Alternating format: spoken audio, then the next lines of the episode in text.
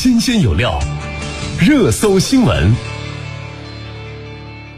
水利部十五号进行了视频会商，安排部署全国水库安全度汛工作。会上透露，今年全国水库安全度汛面临着较大的考验。详情况，我们来听央视的报道。据初步预测，今年我国气象水文年景总体上偏差，北部、南部发生洪水的可能性较大。松花江、嫩江、黑龙江、辽河、海河流域大部分水系，黄河中下游、淮河等可能发生较大洪水；长江、太湖、珠江流域西江等可能发生区域性暴雨洪水。今年水库安全度汛仍面临重大考验，水利部要求各地各部门加快并险水库除险加固。提高小型水库溃坝险情防范和快速应对能力，千方百计采取措施解决水库泄洪能力不足问题，坚决杜绝垮坝事故发生。今年要大力推进一百余座大中型、三千四百余座小型并险水库除险加固，